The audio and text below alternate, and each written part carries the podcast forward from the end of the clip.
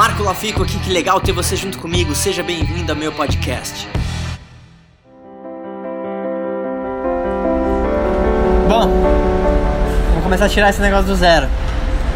Então, a primeira coisa que a gente tem que fazer como empresa, na minha opinião, é fazer um pré-planejamento.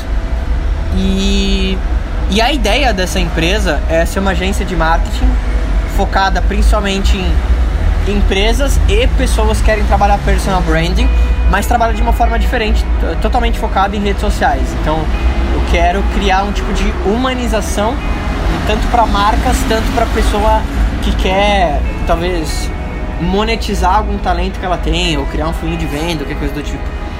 E eu uso uma ferramenta que eu acho que as pessoas talvez vão se interessar, que chama MindMeister. Olha isso aqui, ó. Então, isso aqui é o que a gente chama de mapa mental. E eu acho isso aqui do caramba, porque você pode literalmente uh, ir abrindo essas coisas, tá vendo? Então vai ter, por exemplo, a parte do criativo, e aí você vai abrindo. Ah, o criativo vai fazer o que? Edição de vídeo, vai ter blog, e-book, copywriting e tudo mais. E eu uso muito essa ferramenta, assim, até na época da, da música eu usava, e uso até hoje, até para planejamento meu mesmo, pessoal. Então, o que, que eu faço? Eu, eu sempre pego e, inclusive, eu acho que se as pessoas. Aquela pessoa que fala assim, ah, eu não tenho tempo, na verdade, assim, ela não consegue manejar o tempo dela, é bem diferente. Então, o que, que eu faço de tempos em tempos? Eu abro isso aqui e eu coloco todas as atividades que eu realizo durante um período. Então, literalmente, ah, eu tenho minha mulher, a gente vai passear, a gente vai no cinema, a gente vai sair, que é o momento que eu não abro mão, momento família, vou jantar com as pessoas que eu gosto, enfim.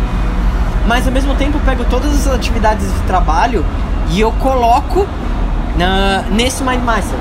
Então, pô, no trabalho eu preciso fazer isso, isso, isso. Dentro disso que eu preciso fazer, quais são as atividades específicas que eu faço isso? E depois, o que, que eu faço? Eu pego essas atividades todas e coloco na minha agenda. Então, literalmente, é como se fosse um Lego, sabe? Então eu coloco as peças todas, depois eu pego todas essas peças e vou encaixando ela na agenda. Então, ah, eu preciso fazer o planejamento da empresa. Beleza, eu vou demorar duas horas para fazer isso. Eu pego essa tarefa e coloco talvez das duas às quatro numa segunda-feira. Então, literalmente, eu vou montando esse quebra-cabeça da minha agenda e eu acho que que é uma dica que pode ajudar a maioria das pessoas que estão talvez sem tempo. Até porque, de novo, pensando que talvez a pessoa que está assistindo esteja na mesma jornada que eu de querer empreender, eu sei que a maioria das pessoas elas vão continuar trabalhando das 9 às 6. Só que o problema é que depois que elas saírem das 9 às 6, elas vão estar tá cansadas pra cacete. E aí que vem o problema. Porque ao mesmo tempo ela não pode deixar de fazer aquilo, porque senão ela vai ficar sem capital nenhum. Só que aí que tá, se a pessoa realmente quiser crescer algo em paralelo, ela vai ter que trabalhar, se ela das 7 às 11 e vai ter que dormir menos e enfim, isso tem Fazer que acontecer. essa transição. É, não, não tem como. A não ser que a pessoa talvez tenha um capital, coisa do tipo.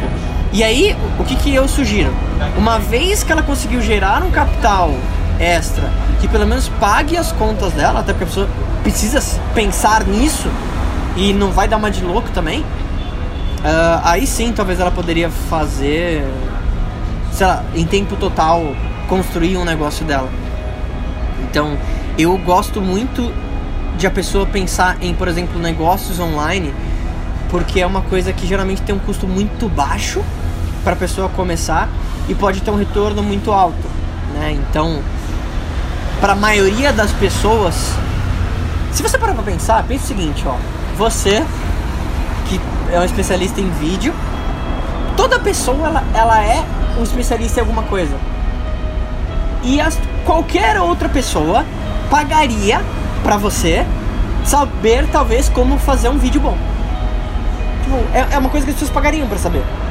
Então, se você analisar dessa forma, qualquer pessoa, absolutamente qualquer pessoa, ela sabe algo que outras talvez mil pessoas não sabem, mas elas gostariam de saber.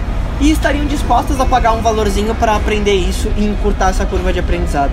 E isso abre um leque impressionante, porque a maioria das pessoas pensa assim: ah tá, mas eu não sou nenhum mega especialista no meu nicho. Uh, tudo bem, mas primeiro você poderia ser. Segundo, talvez você não seja especialista, talvez como um contador, se a pessoa é um contador. Mas ela adora futebol e ela gosta de falar disso. Então talvez se ela começar a falar de futebol, ela vai ter resultado. Ou ela poderia criar algo relacionado a esse tipo de paixão, o que vai dar uma vantagem competitiva para ela fodida, porque quando ela gosta do que ela tá fazendo, é, era tipo esse hobby que agora ela tá transformando isso no negócio é difícil você competir com uma pessoa que talvez não gosta tanto do que ela faz. Porque aí, literalmente, você vai conseguir trabalhar de, das 7 às 11 da noite depois do seu trabalho e não vai parecer um trabalho. E talvez, se a pessoa não tiver isso, ela realmente não vai conseguir e ela vai fracassar. Porque ela vai estar tá muito cansada, porque ela apenas ela não é tão apaixonada naquilo. E é aquela coisa, né, que a gente já conversou antes.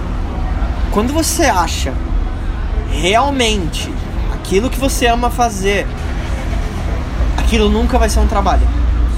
E a teu nível de produtividade e empenho sempre vai ser violentamente maior do que uma pessoa que trabalha em algo que ela não gosta. É, assim, não é nem uma competição, assim.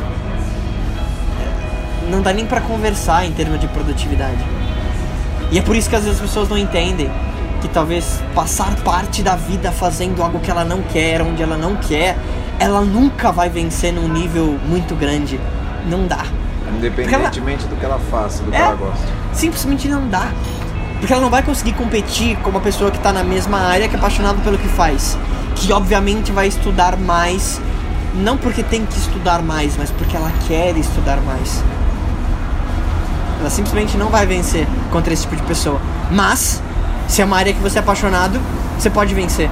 Mesmo não sendo o cara mais técnico, sabe? Então, o primeiro passo de hoje é a gente passar um tempo agora estruturando isso.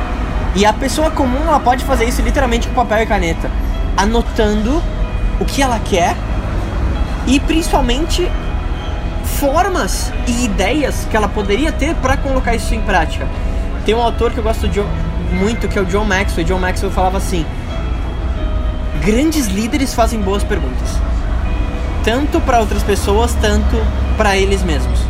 Então, se você se fazer as perguntas certas no nível totalmente mental, você vai ter as respostas que você quer. E o problema é que a maioria das pessoas fica pensando nos motivos pelos quais não daria certo. E aí ela acha mais motivos pelos quais não daria certo. O que não faz sentido nenhum, é um puta pensamento perdedor. Mas, se você parar agora e pensar assim, qual seria o primeiro passo que eu poderia dar hoje para construir um negócio próprio, você já tem as respostas. Você só precisa parar e fazer isso.